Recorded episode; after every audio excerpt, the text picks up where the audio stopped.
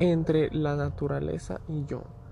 Te alabo, oh naturaleza, desde el verde vegetal, de las formas fascinantes de los árboles, las flores, los valles, las montañas, hasta la vastedad insondable que tu nombre entraña.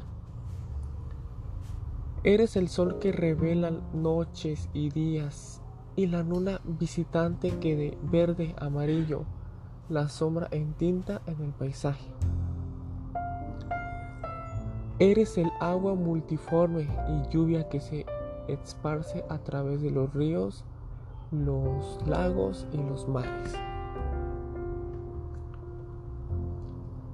La historia en un soneto. Naturaleza. Definí naturaleza, muchos seres y abundancia, más que fértil en ganancia.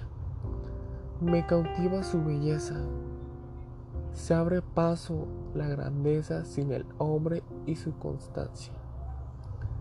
Miedo tengo a la ignorancia que destruye sutileza. Equilibrio de la vida si las dañas es braya, indomable y muy tímida. Con materia y la energía en la selva muy túpida, oro del saber surge. La tierra verde se ha entregado a todo lo amarillo, oro, cosechas, terrones, hojas grano.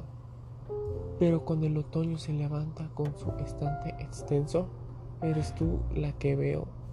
Es para mí tu cabellera, la que reparte las espicas.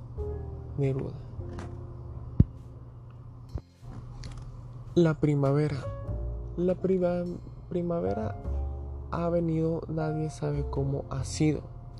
Ha despertado la rama y el almendro ha florecido, y en el campo se escuchaba el gri gri del grillo.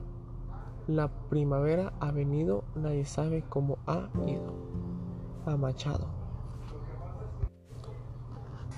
Llegó la primavera y de contento las aves la saludan con su canto. Y las fuentes al son del blando, viendo con dulce murmurar, fluyen en tanto.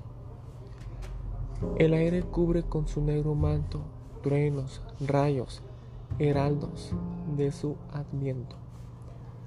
Y acallándolos luego ames sin cuento, tornan de nuevo a su canoro encanto.